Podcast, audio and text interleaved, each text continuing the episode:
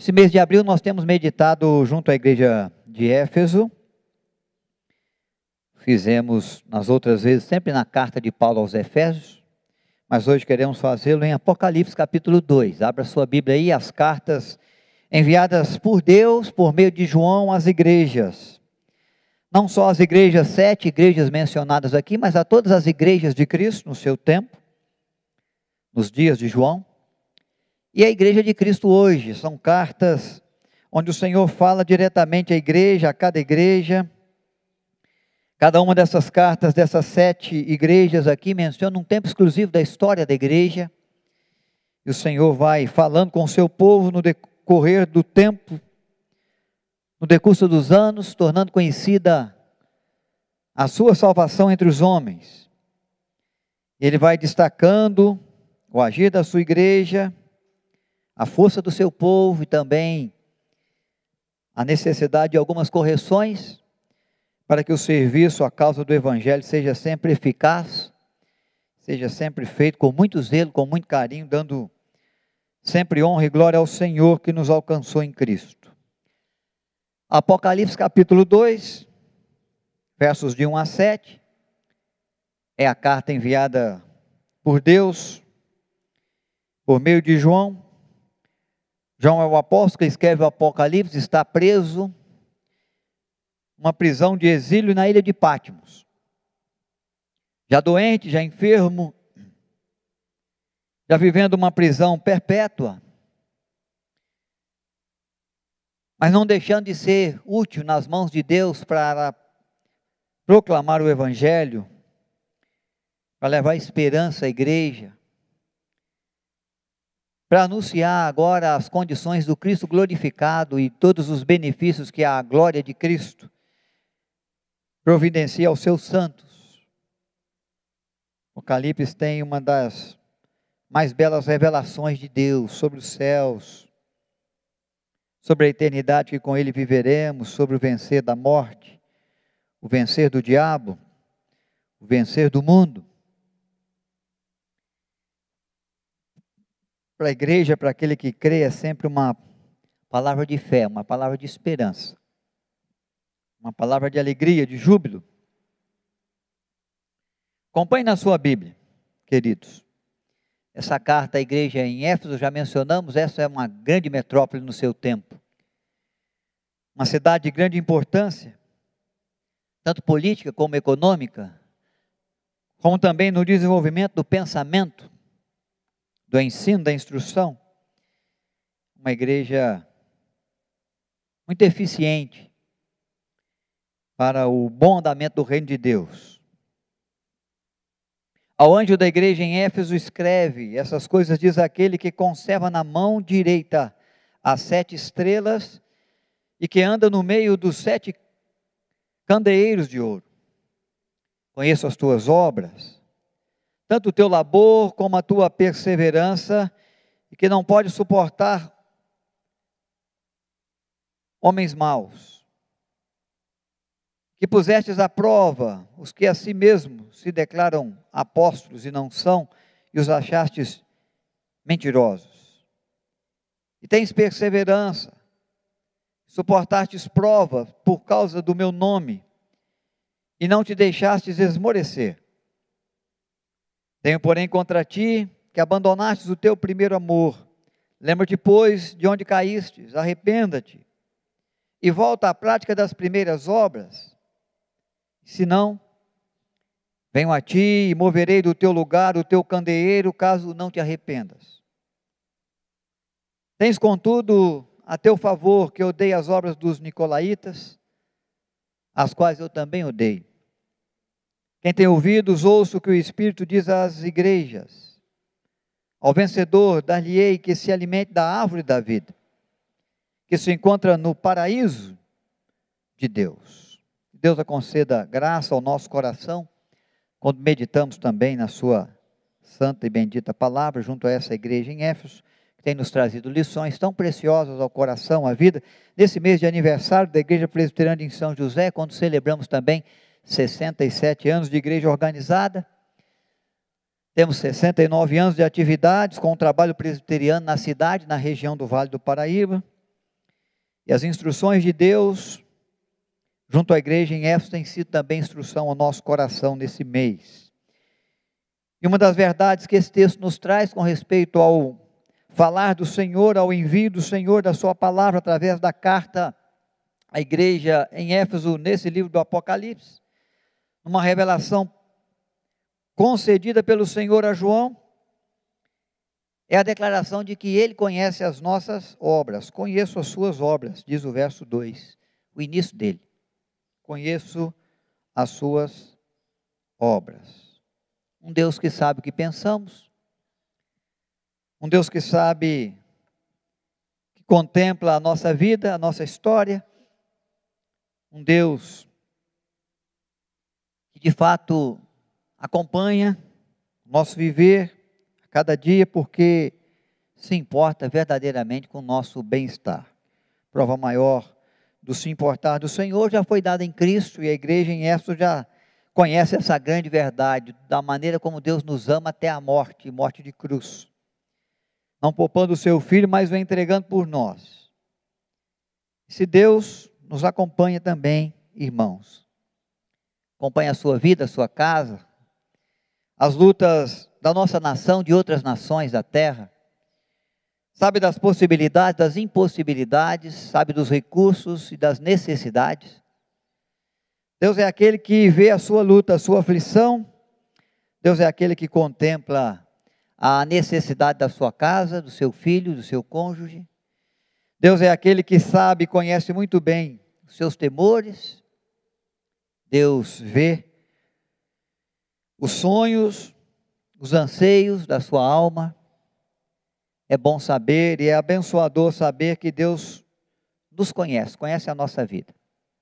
É capaz de nos identificar, de nos chamar pelo nome como chamava a igreja em Éfeso, como se identificava com a igreja em Éfeso, meu irmão, minha irmã, essa grande verdade nos anima, porque independente do que tenhamos que passar ou das circunstâncias que tenhamos que viver, das lutas ou daquilo que a gente precisa e não consegue fazer por nós mesmos, nós temos um Deus que conhece, que sabe tudo. Ele sabe e ele te conhece, meu irmão, ele conhece a você, minha irmã conhece a sua família, conhece os seus filhos, conhece a Igreja Presbiteriana de São José dos Campos, e nada passa desapercebido do olhar atento do Senhor, e nada está fora do alcance do abençoar das suas mãos. Ele leva essa certeza à vida da igreja. E é porque ele conhece bem que ele sabe das virtudes que a igreja tem, dos valores dos princípios que a igreja apresenta no seu tempo, na sua cidade, diante dos desafios que ela vive, exatamente por conhecer bem, ele vai continuar o versículo 2 dizendo: Conheço o teu labor, como a tua perseverança, que não pode suportar homens maus. E ele vai relatando algumas coisas presentes na vida da igreja, no verso 2, no verso 3, no verso 6 que ele identifica como algo positivo, algo de valor, que ele contempla no viver da igreja de Éfeso. O labor, o trabalho, o empenho no exercício da fé, no combater do bom combate, no proclamar do evangelho, na realização dos cultos, dos encontros familiares, do momento da instrução dos filhos, nos assentar à mesa para agradecer o pão de cada dia. Deus sabe do labor, da luta, do trabalho, das atividades, dos projetos, dos eventos que a igreja em Éfeso realiza. É o seu trabalho em favor do reino de Deus. É o seu empenho em favor da causa do evangelho. Para que a missão da igreja fosse cumprida, a missão de fazer novos discípulos, para que o evangelho crescesse, para que a igreja fosse edificada, para que as ovelhas recebessem pastoreio, há sempre um labor, um trabalho, um esforço, um empenho necessário à vida de cada igreja, como existe aqui na Igreja Presbiteriana de São José, por esses 67 anos já de existência. Existia também, havia também na igreja de Éfeso. E esse labor, ele parte da, do empenho, da dedicação de cada membro, de cada pessoa, da criança pequena ao ancião mais idoso, que desafiado pelo propósito de ir e fazer discípulos, glorifica a Deus, e conforme Paulo mesmo nos instrui, faz às vezes de tudo para com todos no propósito de ganhar alguns, mas testemunhando da sua fé, realizando em favor do Evangelho um bom trabalho. O Senhor identificava esse labor e perseverança, porque para servirmos ao Senhor, para trabalharmos na obra de Deus, precisamos ter perseverança. Há muitas dificuldades. Há situações, há circunstâncias que exigem bastante da gente, que pede um pouco mais de tempo, um pouco mais de esforço, um pouco mais de dedicação, um pouco mais de preparo, preparo nas questões de qualificação, mas também preparo da vida, e preparar a vida requer esforço, requer empenho, requer disciplina na vida de oração, na vida da leitura da palavra, na vida do alinhar da nossa vontade com a vontade do nosso Deus, para que possamos fazer o esforço dentro daquilo que Deus requer, dentro daquilo que Deus já nos apontou. E não trabalharmos inutilmente, mas trabalharmos sabendo que o Senhor há de dar bom resultado à nossa obra, à obra das nossas mãos. Então o Senhor Jesus contempla a igreja, o Senhor contempla a igreja em Éfeso e fala: vocês têm trabalhado, e para realizar o trabalho vocês têm sido perseverantes, não têm desistido num primeiro obstáculo, na primeira dificuldade, não têm desistido diante do primeiro desafio, vocês têm se desdobrado, têm aprendido a fazer de novo, têm aprendido a fazer diferente, têm aprendido a fazer dentro dos recursos, dentro das possibilidades de hoje, têm buscado possibilidade de melhorar a cada dia. Então o Senhor contempla a igreja em Éfeso e ele vê essas virtudes. São homens que não suportam, igreja que não suportam homens maus, pregam contra a maldade, a violência do coração humano, perversão coração humano, prega contra a injustiça.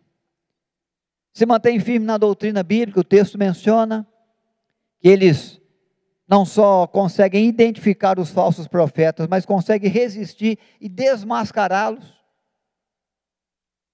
A questão de falso profeta na vida da igreja, no meio da fé cristã, é algo proclamado desde Cristo. Cristo falou: virão outros, falando em meu nome, mas são falsos profetas, não os ouçam. São lobos vertidos de ovelha caracterizados de ovelha, vão tentar seduzir o coração de vocês para conduzi-los por caminhos tortuosos, por veredas estranhas. A igreja em Éfeso conseguia identificar isso. Quando Paulo se encontra com os presbíteros de Éfeso, em Mileto, Atos capítulo 20, ele menciona também, para que os líderes, os presbíteros tenham esse cuidado, ele vai dizer: olha, cuidado com os falsos profetas que vêm depois da gente, que entram no meio da igreja, que querem disseminar no meio da igreja inverdades, falando em nome de Deus o que Deus nunca falou. Você consegue ver isso no verso 28, no verso 29, nos versos que se seguem desse encontro de Paulo com os presbíteros de Éfeso, mas em Mileto. Um momento de despedida de Paulo, um momento de choro, o momento em que Paulo vai e sabe que vai ser preso pelo Império Romano, não vai poder regressar à cidade de Éfeso, onde ele havia feito algumas visitas, onde ele havia passado um grande tempo do seu ministério também. Na primeira viagem missionária passou por ali, deixou por ali Priscila e Áquila, depois ele vem, na segunda viagem missionária passa três anos ali, instruindo o coração daqueles irmãos. Depois ele volta algumas vezes, traz Timóteo, deixa Timóteo pastoreando, e lá na frente nós vamos encontrar o próprio João que escreve essa carta aqui, nos anos 66 da era cristã, em Éfeso. Procurando identificar as heresias e instruir com sabedoria o cristão, dentro do revelado do Senhor, do querer do Senhor. E ele menciona no verso 6: Olha, vocês Deus tem percebido que vocês não amam as obras dos nicolaítas, como Deus também não ama. Nicolaítas eram descendentes daqueles que adoravam a Balaão, descendentes daqueles a, no princípio religioso de Jezebel, que queria a cabeça do profeta. Eles continuavam com as suas dissimulações, com seus engodos, com as suas mensagens, tentando seduzir o coração do povo. Esse povo estava lá andando também pela cidade de Éfeso, a grande cidade de Éfeso, vendendo o seu pensamento, vendendo a sua ideia de religião. Eles não eram amados, não eram queridos pela igreja por disseminar heresias. Eram combatidos pela igreja.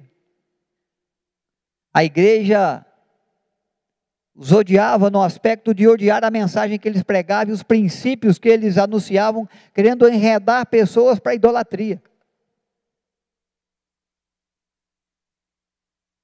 Então eles expressam a sua firmeza doutrinária, a sua firmeza bíblica, conseguindo, no seu conhecimento bíblico, desmascarar os falsos profetas, os falsos apóstolos que andavam tentando enredar a igreja nas suas falácias, nos seus enganos, nas suas mentiras suporta as provas por causa do meu nome, tinha a perseguição do Império Romano, muito forte, muito aguçada, muito intensa, e eles estão ali suportando as prisões, os açoites, alguns a morte.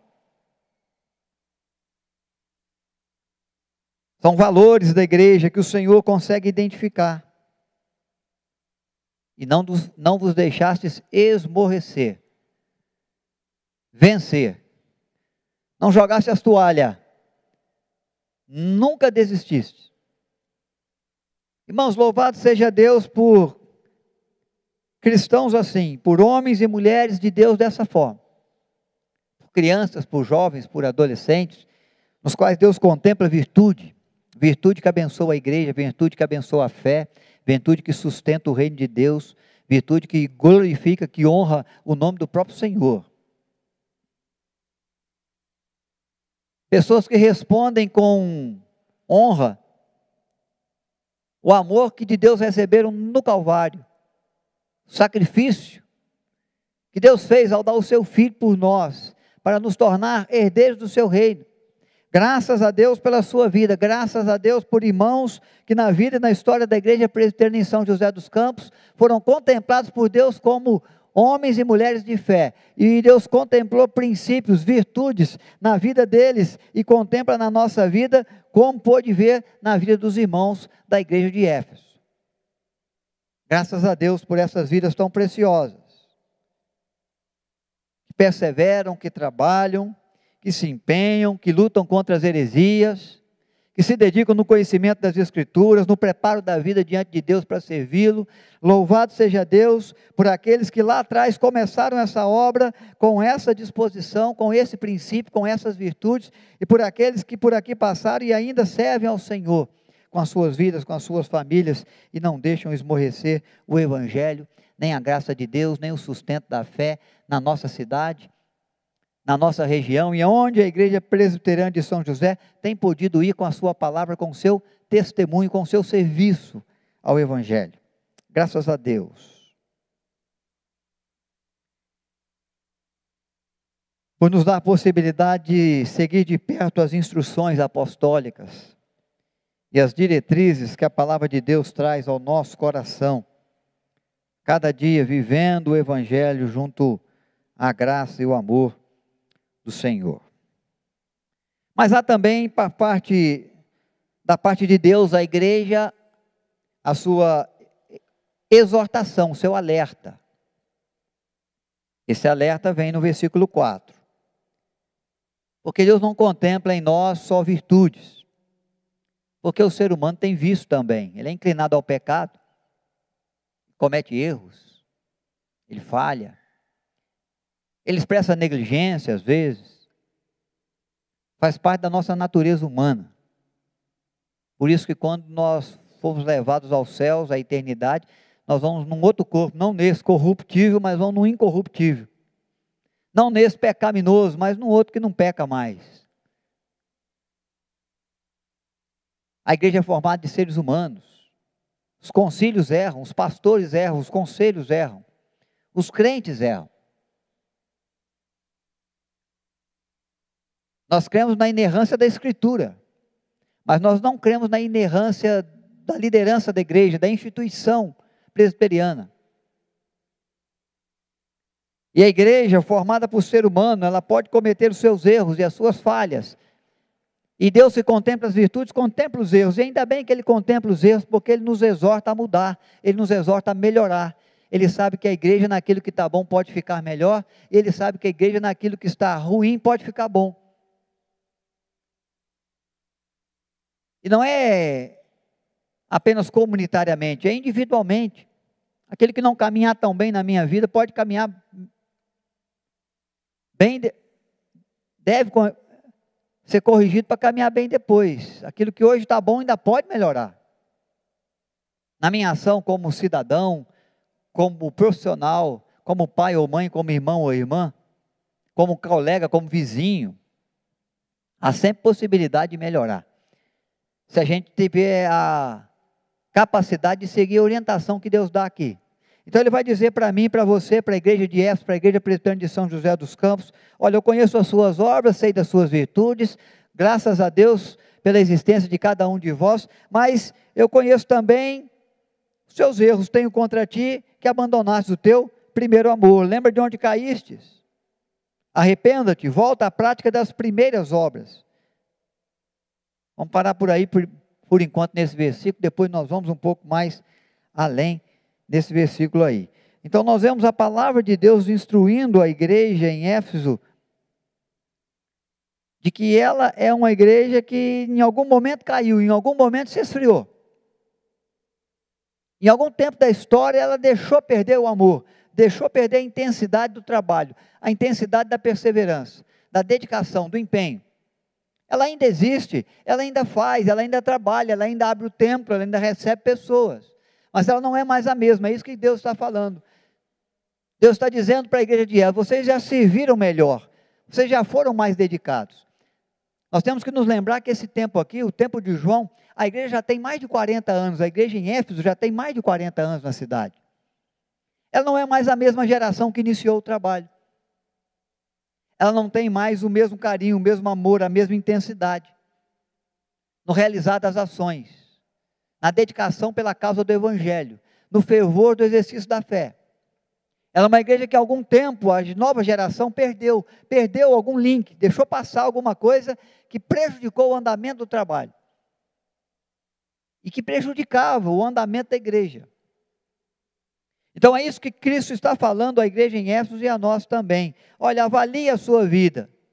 Avalie o seu procedimento. Porque eu percebo que a tendência da igreja de Éfeso está sendo diminuir, perder a intensidade, o entusiasmo no seu empenho em favor do reino de Deus, em favor do evangelho. Observa, avalia a sua história, percebe, identifica aonde você caiu, aonde você errou.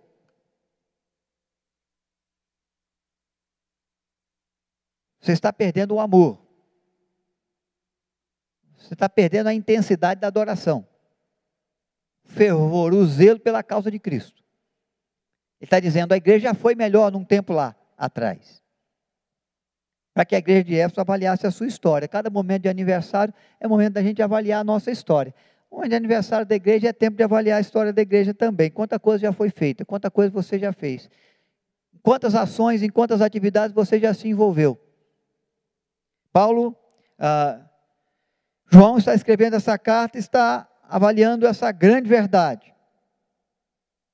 É interessante que eu vejo essa verdade no primeiro milagre de Cristo, nas bodas de Caná da Galiléia em João 2. Que aponta uma tendência do ser humano, uma tendência comum do ser humano. A festa das bodas estava correndo normalmente, acabou o vinho e Jesus vai providenciar o vinho, vai transformar a água em vinho, vai enviar os serventes. Os serventes vão encaminhar isso para o mestre de cerimônia, que é aquele que gerenciava a festa, que cuidava da qualidade da festa, de tudo que se via na festa: as flores, as roupas, a comida, a bebida. E esse mestre de cerimônia, ele é bem mais importante que o mestre de cerimônia dos casamentos de hoje, porque ele é quem ia determinar diante da sociedade se o noivo estava pronto para receber a noiva de fato, como esposa, se ele tinha mesmo condição de tirar a menina da casa dos pais, onde ela é sustentada, e levar para debaixo do seu sustento. A prova disso tudo era ali. Mestre Sala manda chamar o noivo, o noivo nem sabia que Jesus já tinha feito o milagre, deve ter ido para lá preocupado, mas há uma expressão muito séria que aponta para a tendência da humanidade. Ele fala assim: todos, na verdade, servem primeiro bom vinho. E com o andar da festa, porque a festa era de mínimo sete dias, podia ser dez dias, mas o mínimo sete dias, com o andar da festa, quando as pessoas já tinham bebido bastante do bom vinho, ele serve um vinho inferior. Você guardou o melhor vinho até agora. É interessante como essa sala aponta para uma tendência do ser humano. O ser humano fazer o melhor que pode agora e depois relaxar. Ele se apresenta como a melhor pessoa agora quando a menina é nova e ele quer conquistar a menina para namorar, para noivar, para casar, e depois que casa ele relaxa, ele deixa de ser aquele bom marido, aquele bom rapaz que ele foi lá atrás no namoro. Ou você entra num trabalho e você quer mostrar do que você é capaz, porque você quer mostrar para a empresa que você precisa ficar ali no tempo da experiência de 90 dias e dar o seu melhor. Não se importa se tem que sair um pouco mais tarde, se tem que chegar um pouco mais cedo, não se importa em dar opiniões, em se arriscar, porque você quer mostrar o seu valor, que você tem de melhor. Mas quando você já está na empresa há muito tempo, a tendência é você relaxar. Você já fez sua cama, você vai deitar, você vai conduzir o negócio mais ou menos, você já não vai fazer tanto. O mestre Sala aponta essa tendência comum ao ser humano. Todos servem primeiro o melhor. Quando passa o tempo, ele relaxa um pouco. Serve um vinho inferiorzinho, porque a festa já está andando. É isso que Cristo vê na igreja em Éfeso. Uma tendência comum ao ser humano. Vocês deram o melhor. Agora vocês estão relaxando. Vocês tiveram o maior zelo, a maior perseverança, o melhor trabalho, o mais dedicado, o mais amoroso. Vocês se empenharam em favor do reino de Deus e não mediam esforços. Não tinham circunstância que pudesse desafiá-los e fazê-los parar. Mas agora o sol que está um pouco quente é suficiente para você não fazer. A chuva que veio, que rega a terra, que é necessária, que é importante, que é bênção de Deus, já te impede de ir, ir aqui ou ali. As circunstâncias já estão te limitando, antes não limitavam, nem os açoites, nem as prisões, nem os muitos mártires. Vocês estão perdendo a intensidade do amor. Vocês estão perdendo a intensidade do zelo, da dedicação, do carinho, do esforço. O tempo no tempo, em razão do tempo, alguma coisa aconteceu que tirou de vocês, está tirando de vocês isso. Volta lá, identifica, corrige, arrepende, retoma o caminho do amor intenso, do trabalho dedicado. Sirva sempre da melhor maneira, com o melhor que você tem. Não deixe o tempo, a circunstância passar e roubar de você aquilo que você fez a dedicação que você tem e teve em favor do reino de Deus. Quando eu vejo essas verdades, eu tenho que fazer uma pergunta para mim: será que eu perdi em algum momento o amor ao Senhor, o amor ao seu rei, ao seu reino? Será que em algum momento, em alguma atividade, eu perdi a minha intensidade, o meu desejo de me envolver, de dar o meu melhor? Pode ser que em alguma coisa sim. E se eu for ser sincero e você também para avaliar, você vai verificar que em algum momento na história da igreja você já se viu mais do que serve agora. Já fez melhor, com maior zelo, com maior empenho, com maior dedicação, com maior alegria do que tem feito agora. O que aconteceu? Aonde você perdeu isso? Porque Deus está falando que não é problema da igreja, não é problema do amor dele, não é problema da infidelidade dele. Porque até onde a gente é infiel, Deus é fiel. E o amor de Deus é aquele que nada pode nos separar dele, nem mesmo a nossa frieza nem anjos, nem principados, nem potestades, nem coisa do tempo presente, nem coisa do tempo por vir. Deus continua nos amando do mesmo jeito. A graça de Deus tem o mesmo tamanho para nós. O reino de Deus tem o mesmo desafio, a mesma missão para a nossa vida. Aonde a gente perdeu? Às vezes nós estamos continu... nós continuamos vindo à igreja, mas nós não fazemos pela igreja o que nós fazíamos. Embora sejamos frequentes aos cultos, aos encontros. Embora não perdamos as celebrações, mesmo agora online, sejamos sempre aí conectados. Mas nós temos que pensar, porque às vezes vem aquele sentimento saudoso para nós, né? Ah, lá atrás eu já fiz mais, eu já me envolvi mais, já fui mais útil. Aonde você perdeu isso? A pergunta de Deus à igreja em Éfeso, para mim, para você, é essa: identifica onde você perdeu. Volta lá na história, identifica e arrependa-te. Corrige, retoma. Pode ser porque você agora deu, mudou a prioridade. Sua prioridade quando você converteu era reino de Deus. Era conhecer a Bíblia, conhecer o Evangelho, proclamar o Evangelho. Aí daqui a pouco sua, sua prioridade virou sua, a sua família. Não quer dizer que ela não seja importante, mas ela não pode estar em primazia. Buscar primeiro o reino de Deus. Sua família precisa também, deve receber também atenção. É necessário que você faça, até como, por ser um bom cristão. Às vezes é agente do trabalho. A coisa está muito corrida, a coisa está muito exigida para você. E essa coisa fez você perder. Às vezes é mesmo o, o acomodar-se. Você fez, você viveu, você passou, você se dedicou e agora você se acomodou. Tem mais gente para fazer na igreja, né? Sempre vai ter mais gente para fazer. Mas isso não quer dizer que você não precisa fazer. Que você possa parar. Nosso serviço ao reino de Deus não traz para nós aposentadoria. Se você parar numa função, você começa outra. Se você parar em, em um ministério, inicie outro. Mas sempre servindo com o mesmo amor, com a mesma dedicação, com a mesma alegria, com o mesmo empenho, com o mesmo esforço. Não deixe que o tempo, que as circunstâncias, tire isso de você. Ah, agora nós vivemos o tempo da pandemia, não estava podendo ir à igreja, e eu me, me esfriei, estou fazendo muito pouco ou nada pela igreja. Há sempre a maneira de se fazer possibilidade de se fazer e se expressar diante de Deus com o mesmo amor, com a mesma intensidade, com o mesmo interesse de que o reino de Deus caminhe bem, de que a fé seja testemunhada, de que o serviço à igreja seja realizado de maneira a edificar o corpo de Cristo. Nós vivemos o desafio de ter que nos reinventar. Mas isso não quer dizer que o nosso amor deva se esfriar por causa disso. Eu acredito que muitos irmãos e irmãs engajados em muitos trabalhos, em muitos ministérios da igreja, vão ter dificuldade para voltar agora, depois da pandemia. Especialmente para voltar com a mesma intensidade. Mas esse é um alerta que Deus deixa para mim, Deus deixa para você. Observa onde caíste. Porque quando Deus fala isso para mim aqui no texto, Ele está dizendo para a igreja: isso foi um erro. Você não podia ter deixado isso acontecer.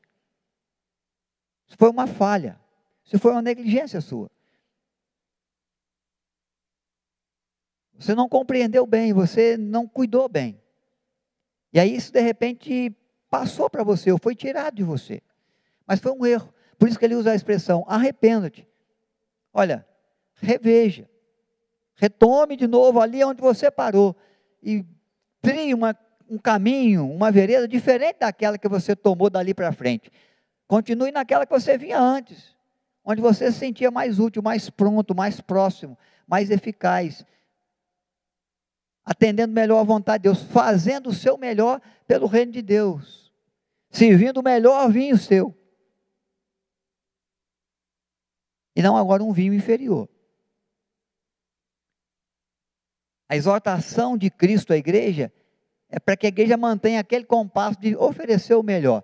Não quer dizer que a igreja lá não tinha dificuldades, não quer dizer que ela não, não, não, não cometia falhas, que ela não errasse em alguma estratégia. Não tem nada a ver com isso. Mas tem a ver com a intenção do coração, com a proposta da alma. A pessoa saber que ela está oferecendo o melhor, embora ela não tenha conseguido fazer. Mas ela foi no seu melhor, ela deu o seu máximo. E Deus viu isso, porque Deus não pede de mim mais do que a minha força, mas Ele pede na medida da minha força. Também Ele não espera menos do que aquilo que eu possa fazer, mas Ele sabe até onde eu, pode, eu posso ir. Ele não vai se agradar com a negligência, com a desculpa, com a justificativa, mesmo que seja justa. Se não houve o esforço máximo, o empenho máximo, você caiu no que a igreja em Éfeso caiu. Seu amor aos olhos de Deus está esfriando. Sua intensidade está menor do que você pode dar. Olha onde você errou e corrige. Então o apóstolo Paulo, o João, nessa carta à igreja, nos faz pensar nisso. Como tem andado o meu comprometimento com a igreja? Hoje está maior do que antes? Como é que está aí né, o meu envolvimento com a fé? Como anda o meu testemunho? Eu tenho me preocupado? no testemunho que eu dou com, com respeito às coisas de Deus, aonde eu vivo, com quem eu vivo, aonde eu vou, no que eu me envolvo? Ou será que eu me preocupei com isso só lá atrás, quando eu me converti, e hoje eu acho que está tudo muito normal e, normal, e é normal que a gente possa se apresentar um, um pouco mais inferior, até na questão de fé, em determinado ambiente, em determinado grupo, uma vez que já sustentamos a fé ali, já mostramos quem somos e quem representamos. Nós não podemos baixar essa guarda, né? Quando isso mudou? Quando mudou seu comprometimento, seu envolvimento, seu compromisso com alguma atividade, com algum ministério, com algum dom, com algum talento, com algum recurso que antes você usava para o reino de Deus e hoje não usa mais. Não na mesma intensidade, não no mesmo amor, não com o mesmo empenho. A igreja de Éfeso é chamada a olhar para trás. É o alerta de Deus, é a advertência de Deus. Por quê? Lembra onde caíste e arrepende. Verso 4 que nós já lemos. Deus espera o quê? Arrependimento. Porque o arrependimento leva a mudança. Promove conversão. E conver converter é dar meia volta, retomar o caminho, retomar o rumo. Ir numa direção diferente daquela que a gente ia indo, se esfriando. Perdendo o amor. E voltar para a direção de Deus e para recuperar aquilo que foi perdido. E é por isso que ele aponta o caminho. O caminho é identificar onde foi, quando foi, o que foi e corrigir. Para seguir no caminho certo de novo. Para andar com intensidade, com dedicação ao Senhor de novo. Uma outra verdade que nós vemos na igreja em Éfeso, nesse texto de Apocalipse, irmãos, é que essa mudança, essa intensidade, esse serviço do melhor que a gente pode, ele depende da sensibilidade que a gente tem para com o Espírito de Deus. A Bíblia diz que o Espírito de Deus habita em nós. Nós somos o templo do Espírito, é o próprio Deus morando na nossa vida. E nós temos as nossas inclinações carnais. Efésios capítulo 2. Nós temos o mundo tenebroso que nos cerca e também quer nos enredar. Nós temos o diabo, que é o nosso adversário, adversário da nossa fé, da igreja, que quer nos derrubar com as suas tramas, com as suas armadilhas ciladas.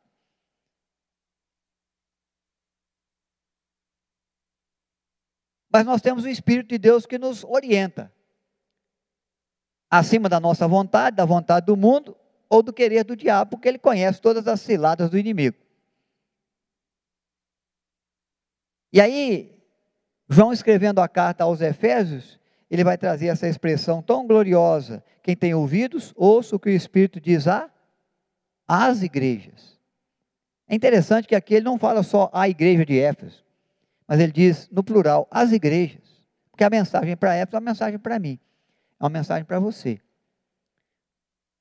O Espírito Santo está falando ao nosso coração, está sempre dando um alerta na nossa mente. Está sempre nos incomodando em razão de algum erro, em, algum, em razão de alguma falha, em razão de algum comodismo nosso com a fé. Está sempre trazendo ideias para nós que são ideias que surgem na nossa cabeça com respeito à igreja, com respeito à vida da igreja, com respeito às atividades as minhas atividades como servo de Deus, como servo de Deus, o que eu posso fazer com o meu vizinho, com o meu amigo, com aquela pessoa que está passando a sua luta, com, pelo meu país, pela nação, pelo mundo. Está sempre nos despertando. É, é, essa é a obra do Espírito. É Ele que incomoda, é Ele que clareia nossa mente, é Ele que tira dos olhos as escamas, é Ele que nos convence da justiça, do juízo de Deus.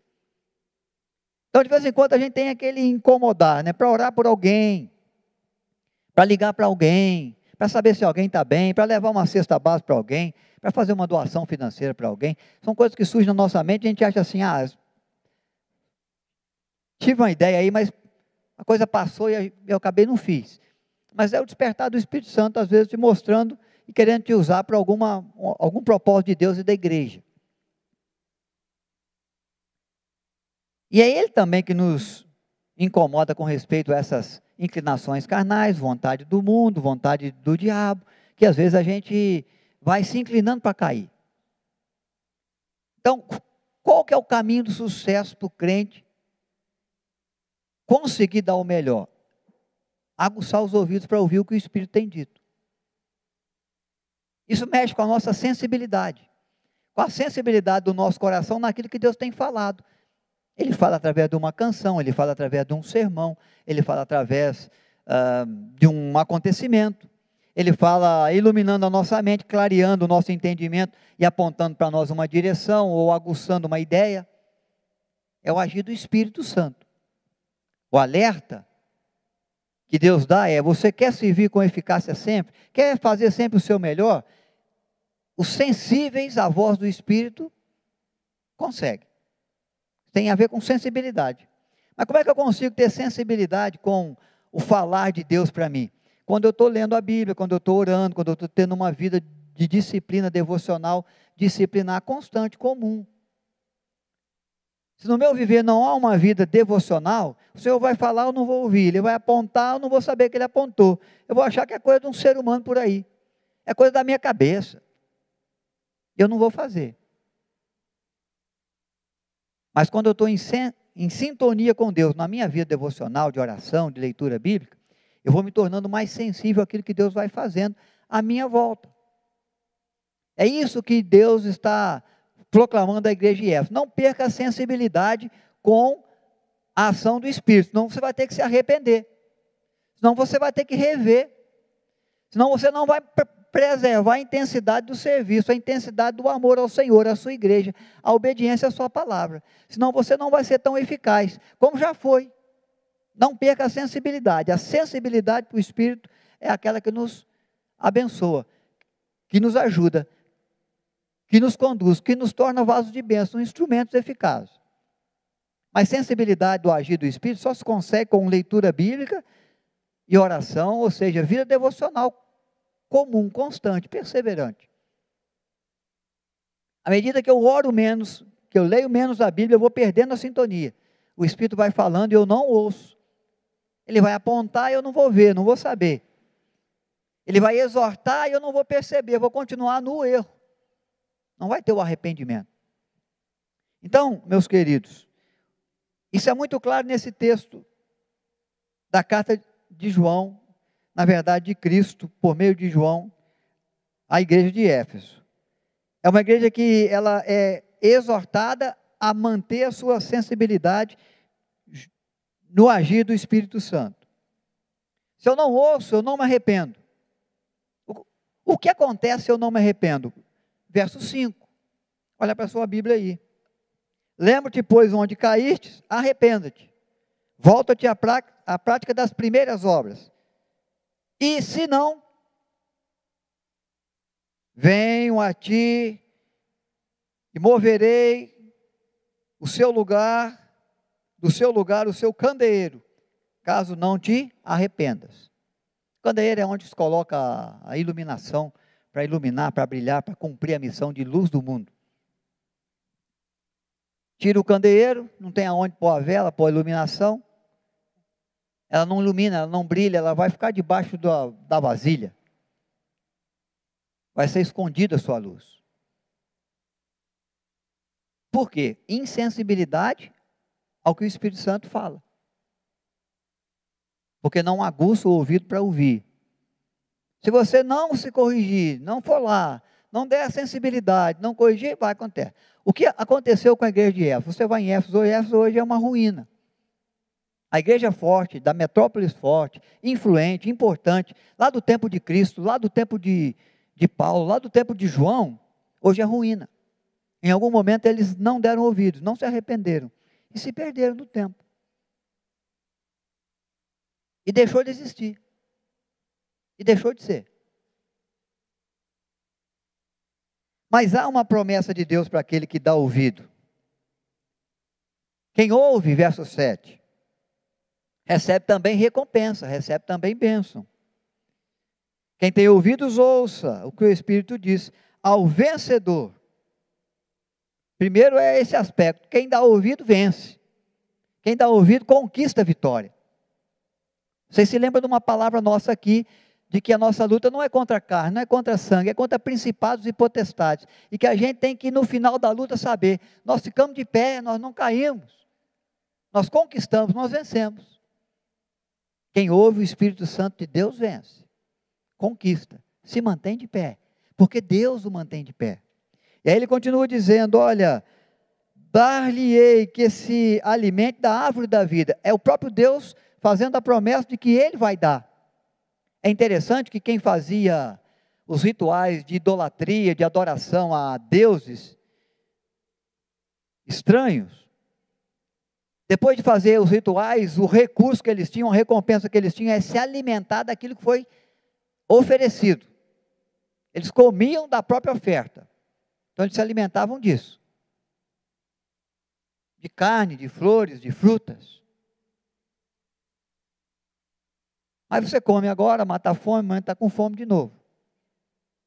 Deus está dizendo assim: aquele que conseguir dar ouvido ao Espírito Santo, porque de fato é um cristão convertido que crê na eficácia do sangue de Cristo para remir pecados e no poder da ressurreição de Cristo dentre os mortos, ele vai comer, se alimentar da árvore da vida na eternidade, no paraíso. Não é comer de banquetes que foram oferecidos aos deuses, mas daquilo que Deus tem para oferecer para aquele que crê. É vida eterna, é vida abundante. Quem dá ouvido ao Espírito Santo recebe de Deus possibilidade de viver para sempre. Do acesso à árvore da vida, que foi negado aos, a Adão e Eva no tempo do pecado, no tempo da iniquidade, no tempo da quebra da aliança. Agora há uma nova aliança feita. Quem tem ouvidos, ouça. Porque se você ouvir, você vai vencer, vai conquistar, vai ser vitorioso e vai herdar a vida eterna com o Senhor, porque o Senhor vai te dar isso. É algo que Deus dá. Dar-lhe-ei que se alimente. Não é algo que eu conquisto, não é algo que depende de mim, mas é algo que Deus prepara para mim. Que já conquistou para mim. Então, essas são verdades bíblicas que nós temos que levar em conta, irmãos. Recebe o acesso à árvore da vida. Recebe prêmio, recebe coroa, recebe herança eterna do próprio Deus. Então, que o nosso coração seja desperto a cada dia mais para entendermos as verdades de Deus na Sua palavra, a Sua igreja. Que Deus continue a acompanhar os seus passos a contemplar a sua vida, a te dar a certeza de que Ele é aquele que se importa. Conheça as suas obras, as lutas, as dores, os sonhos, os projetos. Você não está sozinho, você não passa por nada sozinho. Eu vejo tudo, eu estendo para você a minha mão, eu abro para você janelas nos céus. Eu estou com você. Eu sei das suas virtudes, eu reconheço o seu valor. Eu sei do quanto você se dedica, do quanto você se empenha, do quanto você se esforça, do quanto você persevera, do quanto você defende a Escritura, defende a palavra de Deus, defende a sua fé diante de um mundo idólatra. Mas eu sei até que você peca, que você erra, que você já fez melhor. Mas eu estendo para você o alerta e a oportunidade de arrependimento.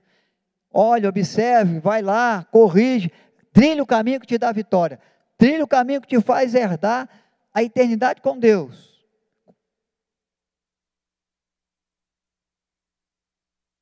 Porque senão pode ser que amanhã você não exista mais como crente. Você seja aquele sal da terra que não serve mais para salgar, vai ser pisado pelos homens. Vai ser jogado no chão. E esse não é o seu lugar, não é o meu, não é da igreja de Éfeso, não é da igreja pretã de São José dos Campos é o lugar do serviço, é o lugar da honra, é o lugar da recompensa, é o lugar da glória do nome de Deus. Que Deus assim nos abençoe grandemente. Nós vamos orar. Pai querido, somos gratos. Porque a tua palavra é palavra viva e eficaz, e ela é aquela que vai achar guarida nos corações. Pela ação do teu espírito mesmo, que prepara a nossa vida, o nosso coração, como a boa terra que recebe essa semente preciosa do teu evangelho, a tua palavra. Te agradecemos pela igreja de Éfeso, que fez o seu papel, pela igreja presbiteriana de São José dos Campos, na vida dos seus membros, porque em cada vida, ó Pai, o Senhor tem acompanhado as suas lutas, as suas dores, as suas aflições, impossibilidades, pecados, falhas. Mas o Senhor tem cuidado de nós, o Senhor tem nos ajudado, o Senhor tem nos socorrido, o Senhor tem sido de apoio, de amparo. E nós temos que reconhecer que o Senhor de fato se importa o Senhor nos ama e ama muito, e de nós cuida. Até na nossa infidelidade, a fidelidade do Senhor permanece conosco. Porque o Senhor não pode negar a si mesmo. O Senhor é Deus de amor, é Deus de fidelidade e justiça. Que a tua igreja siga, que nós sigamos como igreja, combatendo o bom combate da fé, nos colocando contrários a homens maus, defendendo a doutrina da palavra de Deus, a prática das Escrituras, a justiça, a promoção da paz, o realizado amor, o amor ao próximo, o amor a Deus sobre todas as coisas.